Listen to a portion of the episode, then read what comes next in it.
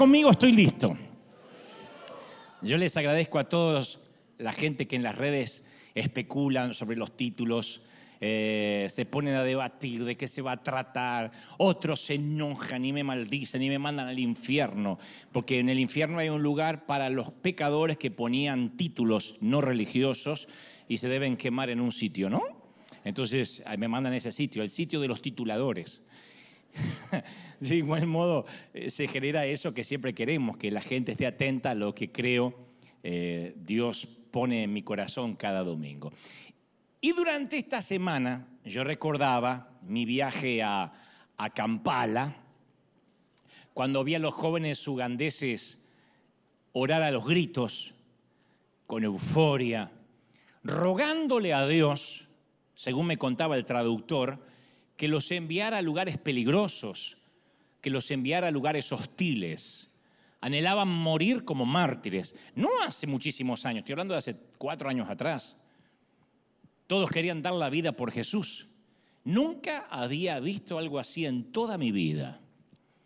Gente que orara durante el servicio, Señor, envíame a lugares hostiles, incomódame, quiero morir por tu causa. Entonces luego de aquel improvisado servicio, yo les conté que nuestras iglesias de América no son como la de ellos. Y casi fue vergonzoso explicarles que la gente aquí nos reunimos una vez a la semana, solo dos horas, en un edificio al que llamamos iglesia. A priori, les sorprendió muchísimo que le llamáramos iglesia a un edificio, porque ellos se reúnen bajo un árbol, junto al, río, en donde sea. Ellos no le llaman iglesia a un edificio. Ellos creen lo que la Biblia declara, que la iglesia es la gente, que la iglesia somos nosotros. Así que que nosotros dijéramos vamos a la iglesia les sorprendió mucho. Jamás a ellos se les ocurriría tener un altar, un lugar más santo que el otro. No conocen la palabra púlpito, santuario, templo, que son parte de nuestras creencias religiosas, pero que no aparecen ni siquiera, por lo menos en la nueva dispensación de la gracia, en el Nuevo Testamento. Les conté nuestra tendencia hispana de cambiar de iglesia, de congregación en busca de mejor música, de mejor estacionamiento, de mejor cuidado de niños, la posibilidad de irnos a otra congregación para ver si encontramos novia. Y a medida que narramos la vida, yo le narraba la vida del creyente en América, empezaron las risas y terminaron en carcajadas. Yo me sentí contando un chiste aunque estaba describiendo nuestra vida de iglesia regular, normal, según mi experiencia. Entonces, ellos encontraron muy gracioso que leyendo las mismas escrituras tuviéramos un comportamiento tan incongruente. Ellos decían, ¿y por qué? ¿Y por qué se reúnen una vez a la semana? Y tienen un lugar donde reunirse así. ¿Y por qué solo una vez a la semana? ¿Por qué no todos los días, por ejemplo?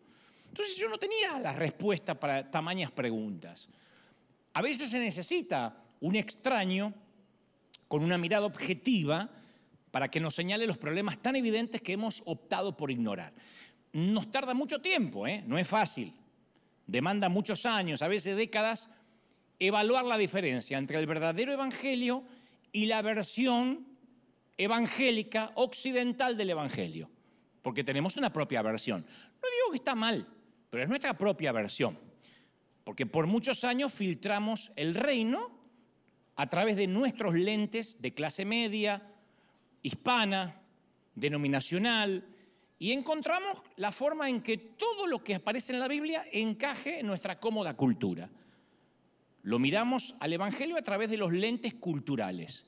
Hasta que un día Dios nos quita el velo, nos abre los ojos al resto del mundo, a otras culturas, a otras denominaciones, nos muestra que Dios está con ellos, tienen otra forma de vestir, de hablar, de comportarse, de reunirse, de hacer música, sin embargo la presencia de Dios está con ellos y nos muestra que Él está con gente muy diferente a nosotros. No digo que por eso no esté con nosotros, digo que también puede estar con ellos. Y entonces el sistema en el cual Dios operaba según nuestras reglas y comodidad cultural empieza como a desintegrarse empieza a desmoronarse. Ahí es cuando nuestra narrativa del Evangelio empieza a carecer de sentido. Como yo, cuando estaba hablando con este pastor de Uganda, que me decía, nosotros todos los días oramos porque Dios nos transforma en mártires. Nuestro mayor privilegio es morir por Él. Entonces nos damos cuenta que algunos valores y promesas que aquí en Occidente le atribuimos a Dios solo funcionan en nuestro contexto cultural. En mi caso, a partir de ese viaje revelador a Uganda, Dios me regaló un punto de referencia. La primera vez que lo voy a contar en público, pero Dios me regaló un punto de referencia. Durante los días que pasé en África, no fueron muchos, conocí cientos de niños huérfanos, de esos que se te pegan a las piernas, a los brazos y te ruegan que los lleves a cualquier lado porque no tienen papi, no tienen mamis, están sedientos de amor, de afecto, de cariño. Y entre ellos conocí a quien ese entonces era una niña de cabello crespo con rizos naturales llamada Nasoumi Shakira. Nasoumi Shakira. Me sorprendió mucho y de hecho se me pegó el nombre por la particularidad. Nasoumi tiene su origen africano, Shakira su origen árabe. Y como ese segundo nombre es árabe, yo presumo que quizás fue en honor a la famosa intérprete colombiana, Nasoumi Shakira. Y Nasoumi Shakira era huérfana, dormía todas las noches a la vera del río Catonga, sufría de desnutrición crónica, neumonía, tenía malaria, había heredado el HIV y lo más predecible el futuro que le espera a Nasoumi Shakira es, como le sucede a la mayoría de esas niñas desprotegidas, que algún desconocido a los 13 o 14 años la viole, y a toda la tragedia que ya tiene en su vida se le sume que siendo una niñita tenga que hacerse cargo de un bebé o dos. Y cuando me fui le prometí a Shakira, como a tantos otros niños que estaban allí, que haría lo posible para darles una mejor calidad de vida, aunque no pudiera hacerlo, nadie puede con todo el continente africano, pero por lo menos a donde nos competía a nosotros, que son nuestros orfanatos, nuestros 300 chiquitos. Les prometí que no los iba a olvidar, le dije a Shakira que no la iba a olvidar. Ella no se me despegó ni uno de aquellos días.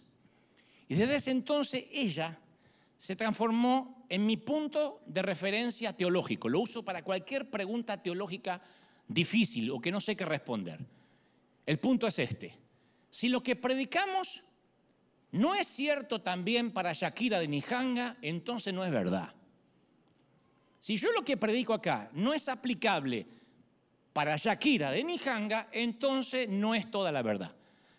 Por ejemplo, si un sermón promete riquezas y salud a todos los fieles, no es verdad, porque esa teología convierte a Dios en un absoluto monstruo que solo bendice a los ricos occidentales y menosprecia a los cristianos de África, India, Pakistán, Rusia, los barrios pobres de cualquier sitio de Latinoamérica y cualquier otro lugar donde un creyente sincero todavía sigue siendo pobre.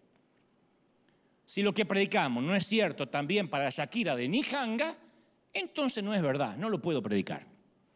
Si la doctrina predicada desde aquí eleva el estatus de una mamá con esposo e hijos y digo, ese es el plan de Dios para cualquier mujer, y lo pongo como el más alto llamado, casarte y tener hijos, eso omite a las creyentes solteras, a las que nunca se van a casar, cuyo estatus el apóstol Pablo consideraba preferible. Él dijo, es preferible que no se case, dijo en su momento. Pero nosotros, a veces desde, aquí ponemos a la mujer casada o al hombre casado como el estatus ideal. Que no digo que no lo sea, pero ¿dónde quedan las viudas? Las que no tienen hijos por elección, por destino o por pérdida. Las divorciadas, las repudiadas, las abandonadas. Si estas personas pasan a ser ciudadanas de segunda clase en el reino por no estar casadas, por estar embarazadas de solteras, entonces Dios excluye de su reino a millones de personas de la obra del Evangelio. Si el mensaje que Dios quiere darnos es que por estar en la iglesia te va a arreglar sí o sí el estatus migratorio, te va a dar mejor crédito, vas a poder comprarte la casa, vas a tener un perro, un buen auto, una familia feliz, o sea, una esposa sin madre. Entonces, no se trata del Evangelio, se trata del sueño americano. Vamos a ponerlo como es. Tendríamos que decir, ¿cuántos creen en el sueño americano? Y le damos gloria a Biden. Pero no disfracemos de religiosidad. Dios te trajo a este país porque quiere sí o sí darte una casa. Porque si eso que predicamos no es cierto para Shakira de Nijanga, entonces o Dios discrimina o no es verdad. La teología tiene que ser igual en todas partes o no lo es en ninguna. O es el verdadero evangelio o es el evangelio de mi pequeño Dios adaptado para la cartera de la dama y el bolsillo del caballero. O es el verdadero evangelio o es mi Dios cultural. Entonces yo creo que a veces deberíamos hablar más de Dios y menos por Él. Porque las grandes herejías no nacen cuando hablamos de Dios. ¿Qué herejía va a nacer a priori por hablar de Él? La herejía es cuando nos atribuimos lo que Él está diciendo, cuando hablamos por Él, no de Él. ¿Me explico? Porque me están mirando medio raro. ¿Me explico? Los famosos, esto dice Jehová en este día, son lo que más confunde. Por esto dice Jehová, por una palabra aparentemente rema, es que gente se casa, gente se divorcia, gente se mueve del país, gente deja un empleo. Eso es lo que produce las herejías, cuando nos ponemos a hablar por Él en vez de hablar de Él. Y esto, por carácter transitivo, me lleva a un concepto cristiano muy sobreestimado que quiero que me prestes mucha atención con los cinco sentidos. Despertar al gordo de tu marido que se te durmió al lado y decirle, escucha ahora, en casa, digo, no acá, acá no pasa. Yo quiero hablar del llamado, porque tiene que ver con Shakira de Nijanga, el famoso llamado. Hemos oído hasta el hartazgo la frase, yo recibí el llamado de Dios. Claro, cuando uno acepta al Señor, está feliz. Después, como que pasamos a una segunda base. ¿Fuiste llamado o no fuiste llamado? O la famosa pregunta, hermano, ¿cuál es su llamado? ¿Cuál es tu llamado? Y esas frases o esas preguntas han otorgado licencias para abandonar empleos, abandonar estudios, países. En pos de la indiscutible, escuché el llamado de Dios, que no suele suceder, tendrán sus defectos, pero esto no suele suceder en la Iglesia Católica. Porque un curita párroco no puede hacer lo que quiere si no le pregunta al cardenal, al obispo y hasta al papa. Como nosotros los cristianos no dependemos de nadie y cada uno tiene acceso directo a Dios, entonces cualquiera te dice, Dios me dijo, que abandone los ocho hijos y empiece de soltero otra vez en otra parte del mundo. ¿Y quién le va a discutir? Si Dios se lo dijo. Entonces yo voy a las escrituras sobre esto del llamado. Ahora lo voy a conectar con Shakira y van a ver por qué. Voy a las escrituras y veo lo que Pablo le dice en Efesios, a la iglesia de Éfeso en Efesios 4.1. Le dice, por eso yo, estando preso por la causa del Señor, o sea que esto lo escribe desde el calabozo, desde la prisión, les ruego que vivan de una manera digna del llamamiento que han recibido. Pablo desde la cárcel pide dignidad. Tienes que tener dignidad del llamamiento. Y tú dices, bueno, ¿y cuál es mi llamamiento? Bueno, uno escarba un poquito más, busca, llega otra carta de Pablo a la iglesia de Tesalónica, segunda de Tesalonicenses 1.11, y agrega, por eso, amados, oramos constantemente por ustedes para que nuestro Dios los considere dignos, otra vez la dignidad, dignos del llamamiento que les ha hecho y por su poder perfeccione ese llamado. Y ahora voy a explicar de qué se trata el llamado. Dice, para toda disposición del bien y toda obra que realicen por fe. O sea, contextualmente, según Pablo, el llamado es amplio. Pero según el apóstol, el llamamiento es la invitación y los resultados son una vida digna. Dios te llama y tienes una vida digna. Casi es inherente, no lo puedes evitar. ¿Y la vida digna qué incluye? Bueno, él dice, toda disposición para hacer bien. Y después dice, y toda obra que realices por la fe. Disposición para hacer bien y toda obra que realices por la fe. Entonces, esta estructura y esta verdad es cierta para cualquier creyente de cualquier lugar, incluyendo a Shakira de Nijanga. Si Shakira me la volviera a encontrar y me dijera, ¿cuál crees que es mi llamado? Le diría, una vida digna, según Pablo, un llamamiento a hacer obras de bien y hacer obras por la fe. Eso sí aplica para Shakira. Ahora, conocí gente de esta parte del continente, de aquí de América, que sufre porque dice, yo no soy digna de un llamado o en su defecto cree que algún día van a tener un llamado. cuando mis niños sean más grandes, cuando tenga más recursos financieros, cuando sea mejor en lo que hago porque me tengo que capacitar más, cuando vaya y egrese del seminario, cuando tenga una epifanía, o sea, un encuentro con Dios, me caiga un rayo del cielo o me hable un ángel. Entonces la percepción del llamado, otra vez culturalmente, pasa a ser el lujo de algunos pocos privilegiados. Yo, Dante Miguel Gebel, soy llamado y ustedes no son llamados, por eso están ahí. pasa a ser un lujo de unos pocos. Y otra vez, mis queridos, lo que predicamos, si no es cierto para Shakira de Nijanga, entonces no es verdad. Un propósito de vida, un llamado, no necesita, ser autentificado con un salario. Bueno, me pagan por servir a Dios, ahora tengo el llamado. Una audiencia, tengo miles oyéndome, tengo el llamado.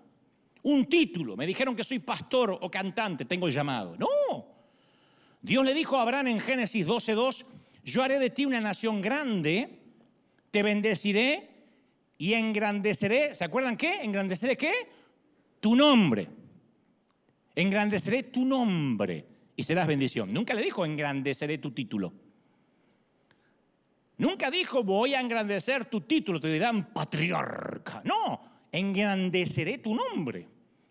Si necesitamos anteponer un título a nuestro nombre, ya sea doctor, pastor, apóstol, para ganarnos el respeto de los demás y sentirnos importantes, es porque aún no lo somos.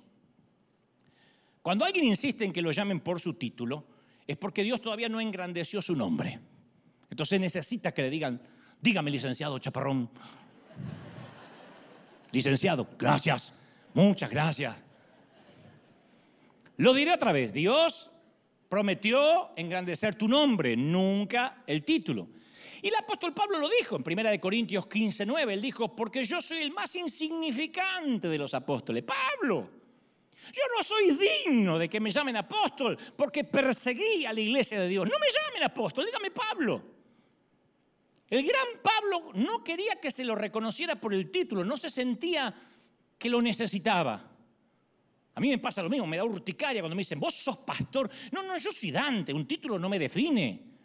No lo hace tampoco un doctorado. Me toca fungir de pastor, a veces me toca fungir de conductor de televisión, a veces me toca fungir de aguantar gente, pero, pero es lo que me toca. Pero entre nosotros, quien no tiene título y tiene el honor de hacer un trabajo común y corriente, a veces tienen la percepción de estar desperdiciando su vida. Y decir, yo tengo una vida secular. Yo he escuchado esa frase, mi, mi, no, mi trabajo es secular. Como que no tiene un llamado, porque él trabaja de albañil, de jardinero, de ingeniero, de abogado, eh, no sé, entonces tiene un llamado secular. Y Shakira de Nijanga tampoco tiene tiempo para pensar si su llamado incluye ir a la iglesia todos los días, cantar, dirigir alabanza, hacer un streaming los domingos, escribir un blog, salir a predicar. Si yo supiera qué está haciendo Shakira, lo más probable es que estés trabajando duro, porque no le queda otro remedio. No va a intentar discernir su llamamiento, nunca va a estar criando sus bebés, trabajando para sobrevivir, haciendo lo mejor que puede con lo poco que le tocó. Y tal vez su propósito en toda su vida sea nunca salir de los muros de su hogar. Muros, por decirlo de una manera fina, porque viven en, bajo láminas, en el mejor de los casos. Entonces probablemente nunca formará Shakira parte de ningún liderazgo. No obstante, es digna, según Pablo, del llamado que recibió. Y usted dice, ¿y qué llamado recibió Shakira de Nijanga? Bueno, según Pablo, una vida digna que implica obras de bien, amar a la gente. Para que nuestro Dios, dijo Pablo, los considere dignos del llamamiento que les hizo, no que te va a venir, no que va a venir dentro de unos meses, que ya te hizo, y por su poder perfecciona, perfeccione toda disposición del bien. Esto me gustaría que lo repitas, del bien, di conmigo, del bien, hacer el bien. Y toda obra que realicen por la fe. Te lo voy a poner así. En el pasado nuestras abuelas y nuestras madres sudaban la gota gorda para llevar el hogar adelante. Excepto los que me miran raro porque se criaron en el Palacio de Buckingham o en Suiza, La mayoría tenemos madres, o tuvimos madres, o abuelas, o bisabuelas, que llevaban adelante el hogar como podían. Ninguna de ellas tenía ni secarropas, ni lavarropa, ni lugar para lavar los platos. Eh, tenían que hacer todo a mano. Mi abuela tenía una, una tabla así que estaba todo el día poniendo la ropa y le decía, abuela, hay una lavadora. Te decía, no, cosas endemoniadas, no, a mí déjame con las cosas de antes. Nunca mi abuela ni mi madre tuvo una carrera glamorosa, estimulante, que transformara el mundo. No creo que nuestras abuelas o madres se levantaran por la mañana y dirían, voy a forjar un hogar asombroso, a la vez que cuidaban mucho de sí misma y de su estética. No, no, no, no daban consejo por las redes, no, criaban hijos saludables mientras mantenían encendido el fuego matrimonial, mientras discernían su llamado. No hay nadie que lo haga. Quiero que entiendas bien esto, nadie lo está haciendo. Las personas que muestran eso en sus redes solo exhiben las mejores partes de su historia. El problema es que con las redes sociales, y lo he dicho muchas veces, con sus mensajes y los miles de filtros que hay que, hacen parecer una veterana de 72, de 24, cuidadosamente escogida la foto, es que vemos a mujeres profesionales. Yo sé que algunas, esto le hablo a las mujeres particularmente, ven por las redes a mujeres profesionales que lo hacen todo estupendamente, madres con oficio que lo hacen fenomenal, madres cocineras que lo hacen a la perfección, líderes cristianas que se trasladan en carros de fuego porque no usan Uber, ellas andan en carro de fuego. Yo veo esos libros a veces, empodérate mujer, y sale ella. Y nos muestran esas gringas, las casas impecables, pasteles caseros, fiestas temáticas de cumpleaños, eh, sus series de estudios bíblicos, sus ejercicios de abdominales y fortalecimiento de glúteos 10 consejos para que tengas un matrimonio feliz, con tres niños rubios salidos de un comercial de cereal y sus locas ideas para una noche divertida. Y además esas cristianas rubias perfectas que se ven en las redes tienen el llamado claro. Todos los días toman 5 litros de agua, se levanta a la mañana y dice, toma tus 5 litros de agua, mujer, cuida el templo. No deben hacer pis, hacen maremotos esas mujeres. Yo tomo dos vasos de agua y corro al baño, yo no sé cómo hacen. Bueno, no tienen próstata, eso es. Y en tu caso, cuando al final del día te miras al espejo sin maquillaje, desgreñada, sin ganas ya de bañarte, porque no tiene sentido ya bañarse este año. Te dice, ¿qué estoy haciendo mal? ¿Cuál es mi llamado? Y la ves a ella en las redes, la super organizada, que además de tener un llamado a las naciones, te recomienda cómo exfoliarte la piel con un gel de placenta de foca que te va a dejar espléndida como ella.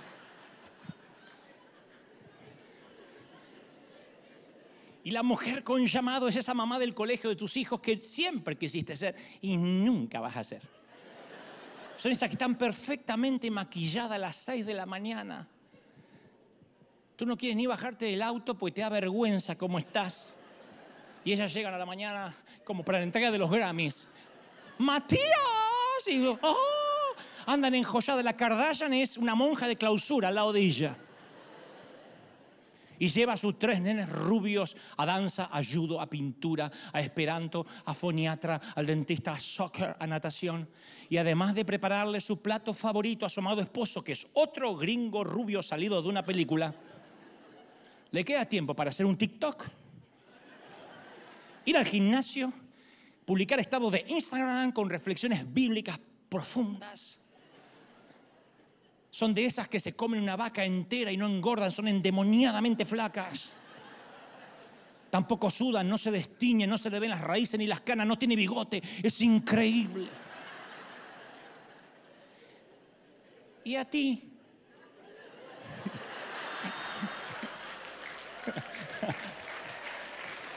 Olviden lo del bigote. No hablaré de eso hoy. Despiertas a tus hijos antes de que sea de día, todavía es de noche. Les preparas el desayuno, los vistes, salen a la escuela, uno te vomita. Luego vas al trabajo, si es que trabajas para poder alimentar tu familia o te quedas en casa para criar otros pequeños que no se saben este, limpiar por sí mismos. Realizas un millón de tareas domésticas, sé que multiplican como duende las tareas domésticas. Desarticulas 48 peleas familiares disciplinas 230 veces al día porque tu esposo jamás se involucra, vive cansado. Nadie le ha vuelto a escuchar su voz desde que dijo sí quiero en el altar. No volvió a hablar.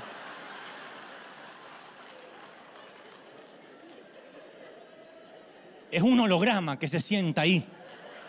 Como si fuera poco. Estás pendiente de todos los plazos que hay que hacer para pagar.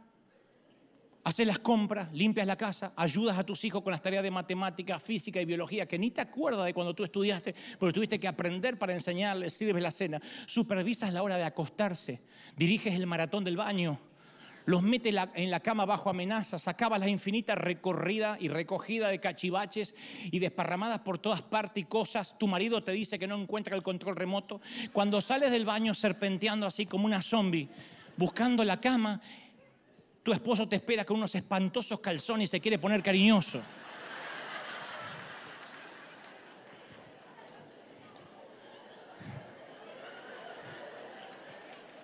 Y cuando estás por dormir, exhausta, ya no das más, miras el celular para poner la hora para mañana despertarte, se te da por ver el Instagram de la rubia, rubia escuálida que con su perfecta hilera de dientes de piano y su color bronceado en pleno invierno, muy fresa, publica en su Instagram, hola, mi reina, ¿ya sabes cuál es tu llamado? Que alguien le diga a esta rubia desgraciada que si lo que predicamos no es cierto para Shakira de Nijanga, entonces no es verdad. No es verdad, no funciona. no funciona. Y lo peor es la culpa que viene cuando sientes que no tienes un llamado más espiritual o una vida más devocional. Pasa con varones y con mujeres. Porque medimos nuestra actuación contra un evangelio adaptado a nuestra cultura hedonista. Y no damos nunca la talla. Nos pasamos la vida preguntándonos cuándo vamos a hacer algo trascendente para Dios. Y mientras tanto, ¿qué tenemos? Una vida normal que suplica que la vivamos que la disfrutemos, que la aplaudamos, que la celebremos.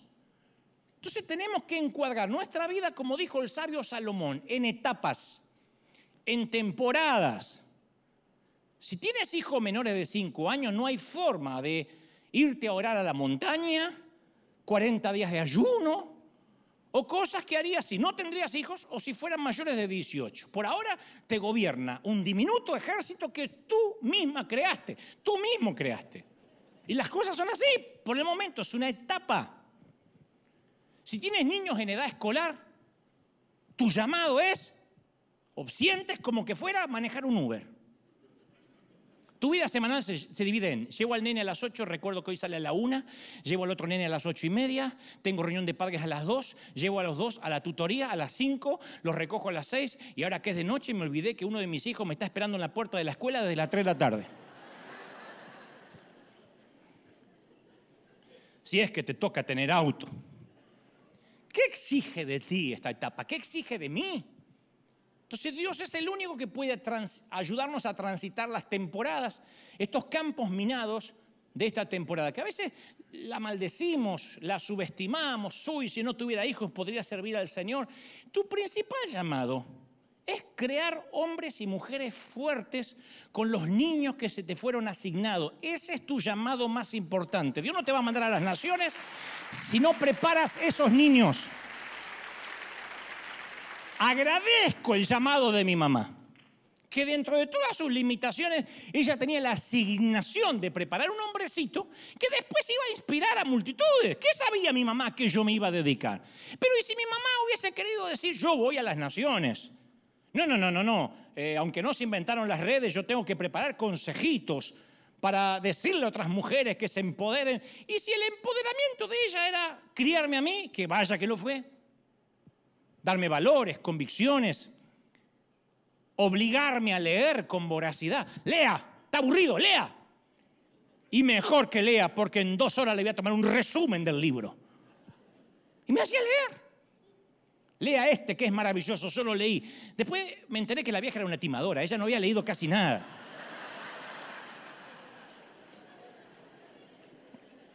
Pero el llamado es para todos. A la mamá que está en casa con ese montón de pequeños, puedes disfrutar de tu llamado ahora mismo. Tu llamado es para hoy. Dios te hace digna, dice Pablo. A medida que deseas el bien para tus hijos, suples sus necesidades, los alimentas, eh, eh, estás pendiente de sus pequeñas almas. No hay llamado futuro más importante que tu estado actual. Porque tienes acceso al amor, al gozo, la paciencia, la amabilidad, la bondad, la fidelidad, la ternura, el dominio propio. ¿Sí o no? Ese es el llamado de cada cristiano. Y el Evangelio se demuestra perfectamente por medio de la labor cotidiana de ser padre. Tamaña obligación, tamaño llamado. Tú dices, bueno, yo no soy padre. Si vas al trabajo todos los días y pagas las facturas, ese es tu llamado ahora. Esa es tu principal asignación. No me vengas con el cuento de que Dios me llamó a las naciones, dejas a tu mujer criando cuatro críos que también son tuyos. Quizás los críos te abrumen y siempre es más lindo que alguien te pague el viaje y dos noches de hotel para predicar un par de noches por ahí, te lleven a cenar, pero aunque no te guste, son tus críos y aunque te guste jugar a ser el apóstol de las naciones, tu llamado esencial son esos hijos que estoy seguro que te gustó hacer. No nacieron solo así. Se puso los calzones sexy y buscó a la pobre que no podía más. Entonces ahora él siente el llamado. Es posible que tu profesión capaz que no implique algo que sea espiritual. Pero eso no significa que no camines en tu llamado. Tu forma de hablarle a tus compañeros es tu llamado. A tus empleados tu manera de trabajar con diligencia, que llegas siempre temprano y vas marcando testimonio, ese es tu llamado. Cuidar el testimonio no es cuidar lo que ponemos en las redes, cuidado porque eso también es cultural. Yo pongo muchas fotos de mi familia y mis hijos en las redes para cuidar el testimonio. El testimonio se cuida solo. El testimonio se tiene o no se tiene, no se lo cuidan las redes, no se alardean las redes. El testimonio no hay que cuidarlo. Si el testimonio es real, se ve en la puntualidad, en tu manera de ser, entonces hay que salir a veces de, de esa olla a presión autoimpuesta del llamado y comenzar a considerar nuestros dones. Porque el llamado parece la descripción de un empleo. Yo tuve el llamado a servir. Pero los dones son exactamente como Dios nos diseñó. Y nuestros dones no son para usar dentro de un edificio. ¿Qué dones están usando ahora, además de escuchar? Nuestros dones son para ser usados en la vida real. Si no fuese así, Shakira de Nijanga, entonces tampoco podría usarlo porque allá no hay edificios. Y si no sirve el Evangelio para Shakira, tampoco sirve para nosotros, ¿no es verdad? Entonces, ¿tu don cuál es? La oración. Sí, pero acá no hay reunión de oración. Sí, pero puedes usarlo cualquier jueves en el silencio de las primeras horas de la mañana y orar por tu pastor, orar por la iglesia, orar por tus seres queridos, ahí en el closet, metida en el baño, tirada, orando. O Dios va a escuchar más porque estás acá. Dios no va a decir, bueno, tu oración es dentro del edificio, te voy a escuchar más. Tu don es de la enseñanza, eh, bueno, es parecido a una clase, pero también podría ser que enseñes a través de una comida, a través de un email, en tu propia casa. Tu capacidad especial es de alentar. Ese don, señores, se necesita en todas partes. En la puerta del colegio, el vecino, el que recoge la basura, el cartero, para cada persona. Es el don de alentar. Y ese llamado está en todas partes, es materia prima para para usarlo en cualquier lugar. Esto sí tiene mucho sentido para nuestra Shakira de Nijanga. Tus dones tienen un lugar ahora mismo, en el trabajo que tienes, en esta etapa de la vida, en esta temporada, con las personas que te rodean. Dios no te va a dar algo más grande si no eres fiel en esas pequeñas cosas. Entonces el llamado no es algo grande, algo ampuloso, famoso. Rara vez es la forma en que Dios llama a alguien. El llamado verdadero aparece en silencio, en forma subversiva, casi invisible. Y esto de malentender el llamado también complica a los pastores y a los líderes, nos complica mucho. Porque por muchos años los líderes pensamos que también llamado es hacer todo para la gente dentro de un edificio. Mi llamado es a ser pastor y tengo que pastorear todo dentro del edificio. Y con toda seguridad, esa no era la iglesia que Jesús pretendía, sino él hubiese dicho a los discípulos que en vez de ir a las naciones, vayan y se hagan agentes de bienes raíces para comprar templos. Compren sinagogas, pongamos sucursales. Jesús nunca tuvo en mente McDonald's. Y esto va construyendo nuestra mente una cultura consumista donde la responsabilidad espiritual de la iglesia se transfiere a los pastores. Y esa es la receta para el desastre. Si ustedes vienen acá para que yo les pase mi unción o mi santidad o les diga cuatro pasos para ser más espiritual, estamos todo perdidos. Cuando le decimos a la gente, vengan el domingo a adorar, el lunes al ensayo, el martes a la oración, el miércoles a la reunión de mujeres, el jueves a la reunión de caballeros, el viernes a la de los jóvenes y el sábado a la de los líderes, es frustrante. Porque intencionalmente o no desarrollamos una cultura que el discipulado se mide por la asistencia. Si la gente siente que no viene, se le dice que no ama la iglesia. O lo que es peor, que no tiene el llamado, por eso no viene. Y otra vez, si lo que predicamos no es cierto para Shakira de Nijanga, entonces no es verdad, porque ella no puede darse el lujo de ir a ningún edificio porque tiene dos bebés que criar. Y cuando la gente se empieza a quemar por las actividades y deja de asistir, los líderes por años llamamos a la gente. Pregunta el pastor, ¿qué pasa porque no te vimos el miércoles? No queremos que te enfríes. Y uno dice, me metí en la mafia y no me di cuenta.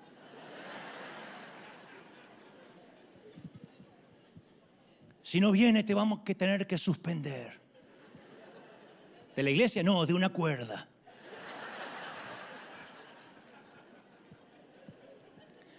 Y los pastores frustrados pensamos, esta gente es muy dura. A mí muchos pastores me han dicho, qué gente dura, programa un montón de actividades y no vienen. ¿Qué más quieren de mí? Y la gente de la iglesia piensa, ¿qué más quiere el pastor de nosotros? Nos pide que vayamos todos los días, yo tengo una vida. Y todo eso ocurre porque nunca entendimos el llamado. Pensamos que llamado a servir es llenar la agenda. Hay gente que se va de River porque dice, ahí yo no puedo servir, ahí yo no puedo fluir en mi llamado. Si tienes, yo te voy a decir así, mira, esto es algo que entendí que a mí me partió la cabeza. Si tienes un niño de 10 años, pregúntales cuántos niños querrían venir a su cumpleaños si no sirvieras ni comida, ni juegos, ni pastel siquiera. Que vayan los niños que aman a tu hijo. Que vengan con su regalo a pasar tiempo con él. Nada de juegos o comida, nada.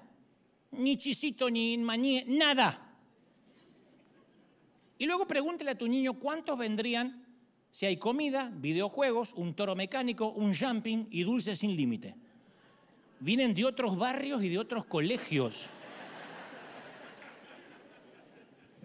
Así que supongamos que armas un gran reventón y llevas toda la escuela de tu hijo para que se divierta en el cumpleaños. Imagina que durante la fiesta te acercas a tu hijo y le dices, ¡Ah, ¿cómo te aman los niños? Mira el éxito. Todo lo que querían estar con vos. ¡Ah! ¿Creería tu hijo que todos están ahí porque lo aman y quieren pasar tiempo con él? Si algunos entraron y no lo miraron. ¿No es eso en esencia lo que hacemos con Dios? Hemos aprendido que podemos llenar la iglesia si hacemos reuniones divertidas para jóvenes, noches de pupusa, festival del burrito, reuniones para solteros con ganas de engancharse. Y después decimos, mira Dios, cuánta gente vino que te ama y quiere estar contigo. No, vienen a buscar novia. ¿En verdad creemos que Dios se va a tragar que lo aman? Si solamente dijéramos, nos vamos a reunir para orar y de acá salimos a predicar al barrio, ahí Dios sabría qué gente lo ama. Pero lo hacemos con buenos motivos. Los pastores inventamos actividades durante años porque lo único que queremos que la gente venga a su fiesta. Pero es lo que querría Jesús. Insisto, si Dios lo hiciera a su manera, ¿le gustaría, ¿le gustaría que las iglesias estén llenas de actividades? Si Él dijo vayan, nunca dijo que vengan. ¿Desearía Él que fuera la razón por la cual la gente asiste, aunque eso representara menos gente? En el libro de Malaquías, la palabra dice que un día el pueblo se aburrió de adorar. Y la respuesta de Dios fue hostil. Cuando el profeta Malaquías hizo un llamado al pueblo a recobrar la pasión, la devoción, la verdadera adoración. El Señor respondió fastidiado, habéis dicho, qué fastidio es ir a mi casa. Dios lo escuchó. Me despreciáis, dice Jehová de los ejércitos. Trajiste de ofrenda lo robado, lo cojo, lo enfermo. ¿Aceptaré yo eso de vuestra mano? Malaquías 1.13. ¿No veían el adorar como un privilegio, sino como una obligación. Ay, otra vez ir a la iglesia. Y Dios estaba ofendido y prefería que se cierre el lugar. Dijo, ojalá hubiera entre ustedes quien cerrara las puertas de mi altar para que no entraran en vano. No me complazco ni de vuestra mano, ni de vuestra adoración, ni de vuestra ofrenda. Malaquías 1.10. Ojalá alguien cerrara las puertas de mi altar para que no entraran en vano. Cuarentena, cierren los templos. ¿Te suena? Cuando el Señor ve los templos llenos, porque hay cuidado de niños, porque acá te dan café, porque acá estaciona más rápido, porque acá hay mejor música, creen que de verdad Él dice, bueno, por lo menos los tengo adentro de la iglesia. Ojalá cerraran los templos de una buena vez para que me busquen en espíritu y en verdad. En la casa, en el closet, en el baño, donde sea, pero que me busquen a mí. ¿Sí? Por eso yo creo que Dios permite, entre otras muchas cosas, la pandemia, para que mucha gente asuma la propia responsabilidad de su desarrollo espiritual. Y para que los pastores, que somos más torpes, entendiéramos que no somos redentores de nadie y que no podemos hacer dependiente a la gente. Convertirle pequeñas piedritas en pan para que vengan a buscar otra piedrita el domingo que viene. No, hay que enseñarles a ir al pan de vida.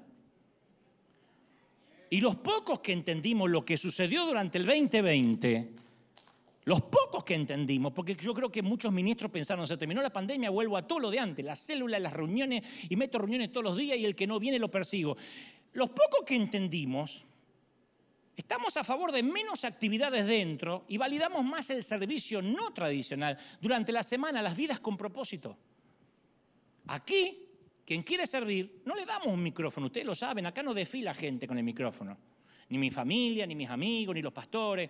Le damos el micrófono un ratito para que dé un anuncio para que no se ofenda. No sabemos si se ofende, se ofende. Yo tengo síndrome de Asperger, me importa un cuerno. Eh. Lo enviamos a las calles. Por eso tienes que decidir cuando vienes a River si quieres servir o si quieres que te vean servir, que es distinto. Porque hay gente que no quiere servir, quiere que lo vean servir. Porque servir puede servir en un montón de cosas. Pero para eso los líderes tenemos que reconocer que somos humanos. Todos los que estamos aquí, me incluye más que nadie, nos preocupamos por las mismas cosas, de verdad.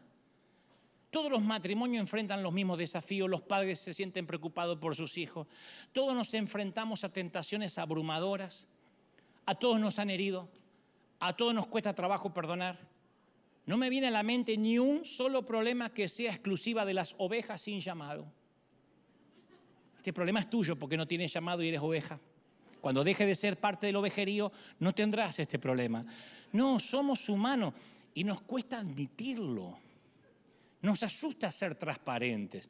Y yo entiendo, ¿eh? porque no todas las congregaciones son sólidas y seguras para tener un líder sincero. Algunas iglesias prefieren la ilusión de tener un superhéroe de Marvel predicando porque apoyarse en la humanidad de un pastor es difícil y es incómodo. Siempre es mejor que el tipo salga acá y te diga, yo estuve 40 días orando antes de esta palabra. Y te hace sentir que bajó de un carro de fuego. Vos sos un miserable que está ahí, que en cualquier momento te va al infierno, pero a lo mejor te zafo. Mira, cuando yo era chico, cuando era nene, yo pensaba que mis padres lo sabían todo, porque eran padres. Yo no tenía claro cómo se había transferido esa información sobre todas las cosas, pero ellos sabían todo. Siempre me parecieron muy viejos y paternales y yo creía que estaban completamente seguros de nuestro mundo. ¿Cuáles eran sus vidas reales? Nunca supe. Nunca supe cómo mis padres fueron como matrimonio, como hijo. Yo siempre pensé que existieron para ser mis padres. Cuando me di cuenta que mis padres tenían entre 20 y 30 años cuando se casaron y nos criaron, me espanté. Eran unos nenes, no sabían un cuerno. No estaban seguros de nada. ¿Cómo lo sé? Porque tuve 20, tuve 30 y no sabía nada. Y yo sé lo que es estar cansado de ser padre y querer escapar a la casa de tu propio padre o mamá a llorar. Nuestros hijos no saben que somos personas de verdad. Algún día lo van a descubrir. Pero pienso que muchas personas de la iglesia se sienten así con respecto a sus pastores. Los perciben como expertos en todo, súper especiales, están predicando porque se supone que son mejor que el resto, sospechamos que están seguros de todo. Aparte, los pastores, ¿para qué existen? Para pastorearnos. No tienen vida, pastorean. Y así como los niños piensan que los padres no son personas humanas, Suponemos que los pastores tampoco lo son, son personas que están diseñadas, diseñadas para pastorear. Y todos, y esto se lo digo a los que miran del resto del mundo, somos terriblemente humanos. La mayoría estamos luchando, solitarios, abrumados, tristes. Combatimos los mismos pecados que ustedes, somos igual de susceptibles a las arenas movedizas de la vida. Podemos pifiarlas como maridos, como padres, como amigos, con mucha frecuencia lo hacemos. La mayoría vivimos con esa sensación crónica de no decepcionar a las personas, por eso prediqué, me gusta decepcionar el domingo pasado. Ahora bien, es obvio que aceptamos un papel pastoral que viene con una gran responsabilidad. Le vamos a responder a Dios por el cuidado de las almas, por lo que predicamos cada domingo. El ser humano no nos exime del liderazgo humilde y diligente. A quien más se le dio, más se le pedirá. Pastorear no es un cargo que se deba aceptar a la ligera o es algo que decido hacer porque me despidieron del empleo y no sé qué hacer, así que me voy a dedicar a pastorear. Sin embargo, me pregunto, ¿por qué hay tanta expectativa depositada en simples y pequeños hombrecitos como este? Contamos con las mismas 24 horas al día, la misma capacidad básica, la misma vida fuera de la iglesia. No hay peor cosa que poner a un, pastor o a un líder en un pedestal. No contribuyas en eso, porque eso ha creado monstruos, tiranos. Y cuando la iglesia se parece menos a una familia y más similar a una empresa, los líderes actúan menos como pastores y más como dictadores. Y esto pone a todos en peligro, a los líderes, a las personas, porque el maltrato espiritual prospera cuando los pastores, los líderes son intocables y las personas son desechables.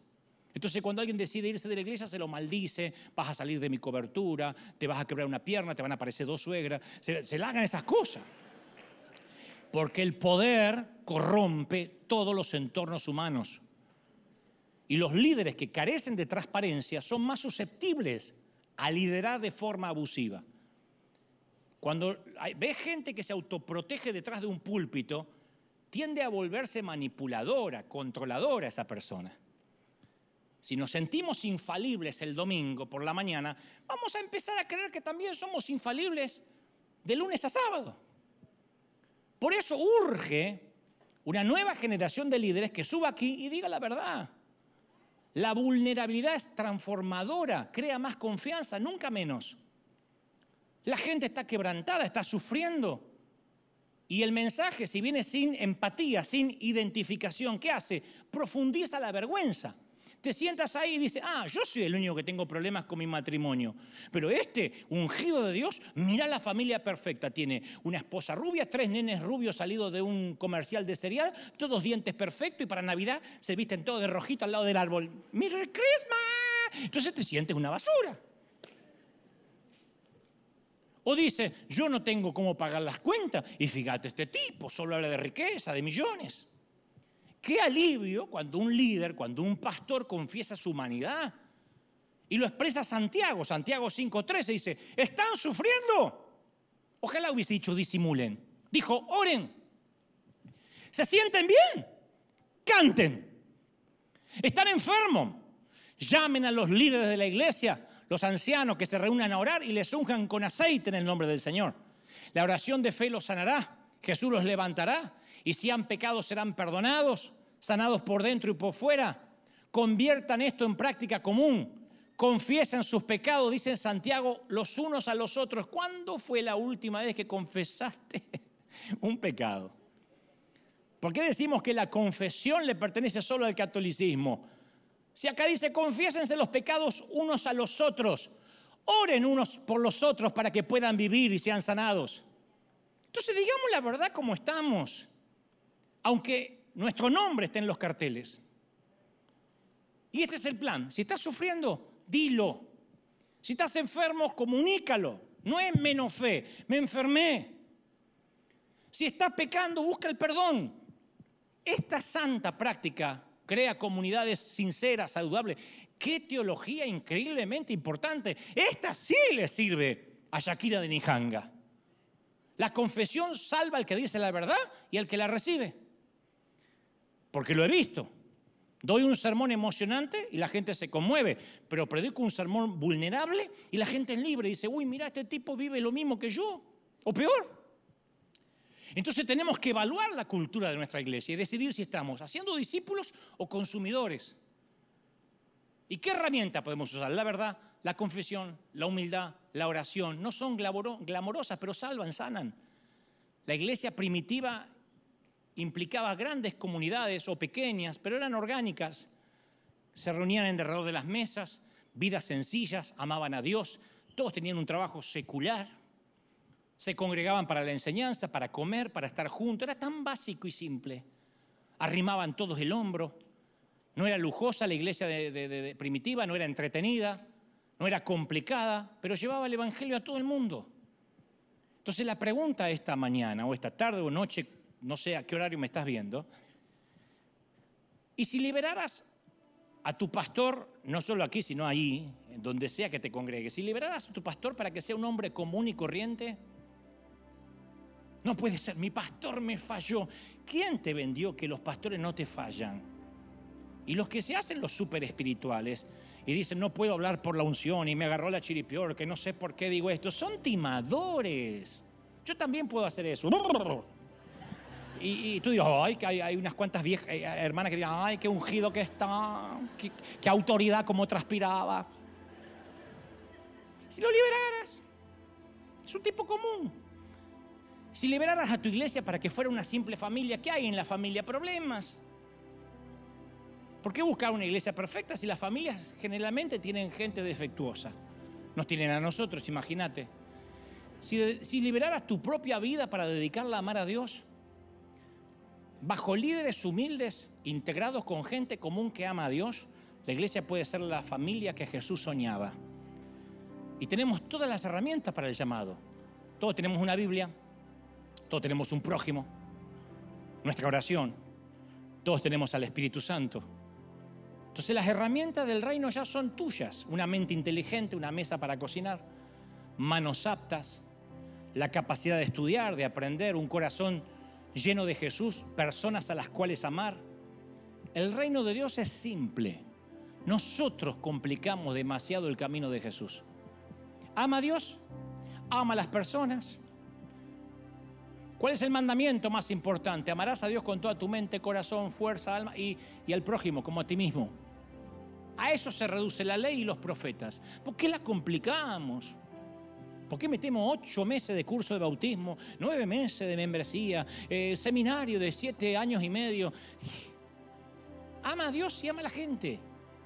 Lo demás son doctorados torpes que no suman en nada, no te cambian la vida. Dios engrandecerá tu nombre en otro título. Cría a tus hijos. Trata a las personas. Trata a las personas como te gustaría que te traten a ti, diría la profeta Ana María Polo. Si quieres ser grande, sé un pequeño siervo, un reino puro, vivido de manera común por gente común. Vamos a soltarnos los grilletes de la cultura religiosa. Hay que soltarla. Vean de tanto en tanto las redes y vean cuáles son las críticas que, por ejemplo, le hacen a muchos siervos o a mí. El título, eh, que por qué la canción, que por qué subió el mundano, que por qué hiciste... Siempre son boberías superficiales, grilletes. El llamado no es un montón de actividades de iglesia, un movimiento internacional, un ministerio elaborado, seguidores en las redes, una plataforma gigante. El llamado es pequeño, invisible, humilde, semillas diminutas, perlas escondidas. Ya eres capaz, ya estás posicionado. Ya eres valioso con tu vida normal, en tu calle normal, cerca de tus vecinos normales y con tu trabajo normal. El sacerdocio del creyente es real. Y como te digo siempre, quítale ese glamour de servir dentro de la iglesia, porque a las iglesias que son verdaderas entra cualquiera. Todo tipo de gente llena los santuarios y los edificios. Amables, buenos, enojados, cínicos, malos, sentenciosos, inteligentes, divertidos, quebrantados, tristes, raros, torpes asustados, heridos, valientes, apasionados, novatos, vitalicios. Somos un grupo de personas muy humanas. Cada iglesia tiene esa gente, aunque lo disimule. Somos el desastre más completo jamás reunido. Entonces, ¿qué tienes que hacer? Y bueno, encontrar tu pequeña tribu de fe y aprender a amarla si permitimos que las personas sean humanas y que Dios sea Dios, la iglesia tiene posibilidad de seguir luchando. Y si los líderes nos mostramos cada vez más auténticos, el reino va a irrumpir de todas las maneras posibles. Y entonces, solo entonces, lo que predicamos aquí, en el corazón de los Estados Unidos de América o en cualquier parte del continente, también servirá para Shakira de Nijanga. Vamos, aplaude al rey. Dale un aplauso al rey de reyes. Celebra, celebra. Si crees que Dios te habló, dale un aplauso al rey. Aleluya. Qué lindo. ¿Cómo te ama el Señor? ¿Cómo te ama el Señor? Aleluya. ¡Wow! ¿Cuántos están recibiendo esto? Díganme amén. El Señor me mostraba hace unos días que en cuestión de en la próxima temporada, no sé si van a ser días, meses o años, en algún momento voy a dejar de predicar, tendré que hacerlo porque Dios me dará otra asignación. No sé cuál es, no la tengo clara, pero yo tuve que hacer una sanidad interior o un proceso para entender que no era que Dios me iba a jubilar, sino que el llamado es más que lo que uno hace de manera pública, es más de lo que uno hace con un micrófono, de manera más expuesta. El llamado es esto, servir, en lo que nos toque servir. No estamos acostumbrados a eso. Note que la gente pregunta, ¿pero eres pastor o conductor de tele? Decídete, ¿eres actor o siervo? La gente le gusta encasillar. Si es pastor, vive como pastor, nace como pastor y muere como pastor porque nació para eso. La gente le cuesta entender que la verdadera iglesia, el verdadero llamado es una vida digna que hace obras de bien y hace obras en fe en todo lo que emprendas. Y tu trabajo en, en el fregadero, creando los hijos, llevándolos al colegio, haciendo eh, en la construcción, poniendo cemento, pintando, lo que sea que hagas de verdad. No es un consuelo de torpes, de tontos, es la verdad. Donde sea que Dios te ha puesto, ese es un llamado digno, donde todos los días dice, Señor, esta es mi asignación. Hay maestras que tienen la asignación de los hijos ajenos. Y cada día, a pesar de enseñar lo que académicamente está obligada a transmitir, se pregunta, Señor, ¿qué puedo hacer con las vidas de estos chiquitos? ¿Qué frase los va a marcar? Te lo digo como adulto, frases de maestras que ni siquiera recuerdo el rostro, me marcaron, para bien o para mal. Son esas mentes fértiles que nos presta Dios. Si eres maestro, te los presta por tres o cuatro horas. Señor, estos niños, no sé quién de ellos será el Billy Graham del mañana. ¿Quién de ellos será la Catherine Kuhlman de unos años si tú no vienes antes? Y cuando estás arreglando el motor de alguien, pregúntale si acaso Dios no permitió que su motor se descompusiera para que tú, mientras lo arreglas y Él está esperando, puedas hablar del estado de su corazón, porque a lo mejor no tiene con quién hablar. Y esos pequeños detallecitos. Eso, y Jesús iba saliendo y se encontró, e iba caminando y se encontró, y alguien lo alcanzó y le dijo, noten que el ministerio de Jesús 85% era caminando con la gente de a uno si no hubiese sido cientos de sermones del Señor. Cada domingo o sábado habría predicado uno. Pero a excepción de dos o tres, Él solía estar con la gente. Ese era su llamado. Y nosotros no tenemos que menospreciar esos días pequeños. Esos momentos chiquititos que tenemos con nuestros hijos que no regresarán. Te lo dije un montón de veces. Ojalá la vida se pudiera pausar.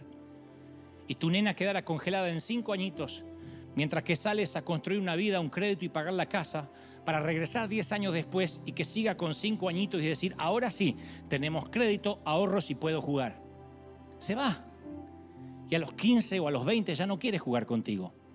Y ese cabello que hoy ayudas a secar estará desparramado sobre la almohada de alguien más. Primero bajo un velo, el día de la boda, y después alguien, algún desgraciado, va a oler esos cabellos y te la habrás perdido.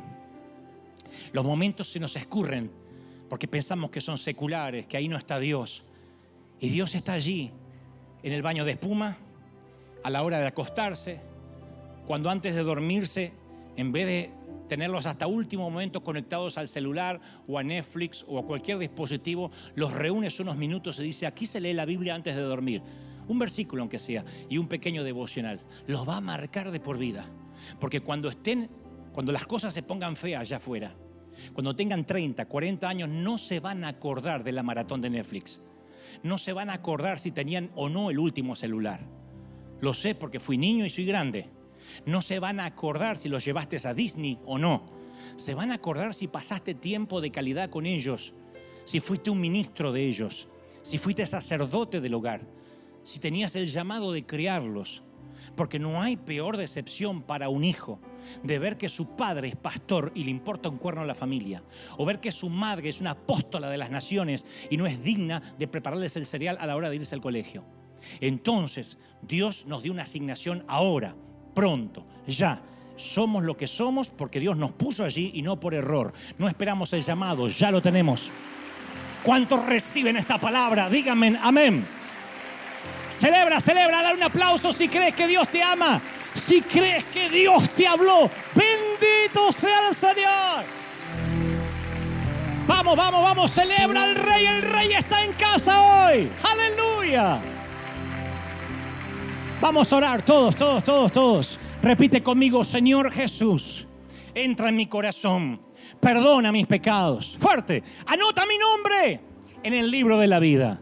Ahora que levanta las manos, quiero orar por ti. Quiero orar por los que hoy hacen un nuevo propósito. Padre, he transmitido lo que creo me has dicho que diga este tu pueblo, aquí en Occidente, aquí en la Unión Americana, saliendo para todo el mundo, saliendo para esas millones de gente que nos miran desde otras partes, incluso desde África. Y aquí, Señor, estamos implantando el Evangelio de la iglesia primitiva, el Evangelio del libro de los Hechos, hombro con hombro. Y Señor, me has puesto en la nave, me has puesto en el timón de esta nave insignia. Se supone que soy el pastor y estoy con ellos y no dejaré a nadie atrás. Se supone que estamos juntos en esto. Y no porque sea mejor, sino porque luchamos con lo mismo, batallamos con lo mismo, pero tú nos das la victoria, tú nos bendices, tú nos fortaleces, tú nos das fuerzas. Yo creo en esas fuerzas sobrenaturales. Todos orando, levanta las manos y recibe ahora, porque este día Dios está confirmando el llamado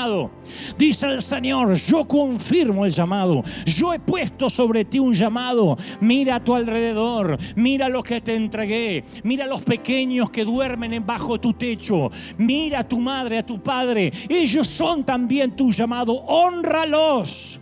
Y yo te honraré en las naciones, dice el Señor. Honralo aunque no se lo merezcan. Honralos aunque no hayan sido los padres que soñaste tener. Y yo te voy a dar la honra de las naciones. Dice el Señor, la bendición de Abraham viene sobre ti.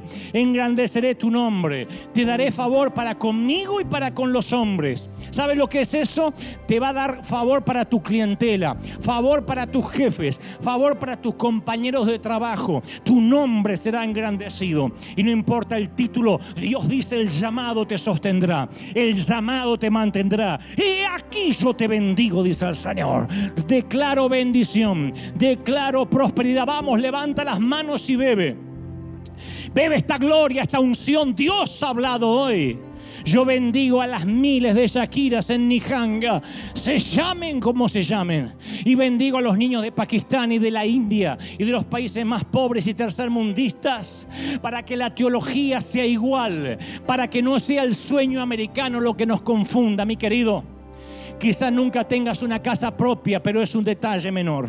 Quizás tú nunca seas rico ni millonario o nunca termines de pagar las deudas. No es lo relevante. Lo relevante, dice Dios, yo te he puesto para que tengas tesoros en los cielos. Donde allí yo tengo tu tesoro y donde está tu tesoro está tu corazón. Yo creo, yo declaro, yo confieso que eso viene sobre la congregación y sobre las iglesias de todo el mundo. Padre, gracias por este tiempo. He transmitido lo que creo me has dicho que diga. Soy libre, Señor, de esta palabra. Sea la que forme fruto, la que quede grabada en los eh, corazones, atadas a su cuello. Soy libre de esta palabra y dejo mi responsabilidad en cada quien. Lo creo, lo declaro en el nombre del Señor. Amén, amén y amén. Te ama el Señor. ¿Cómo te ama el Señor?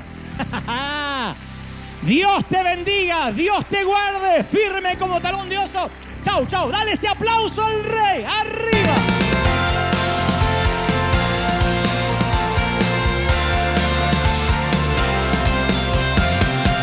Apareciste una noche de soledad, abandonado y perdido te reconocí, tu voz diciéndome no temas, yo estoy aquí, el Padre me envió por ti me curaste las heridas, me sanaste mi Jesús.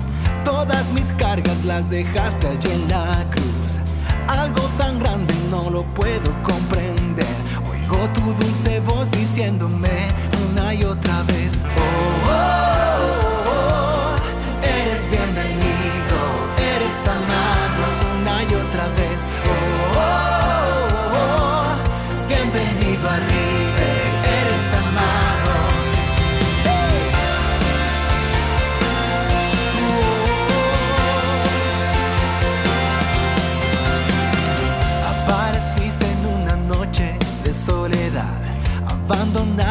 perdido te reconocí. Tu voz diciéndome no temas, yo estoy aquí.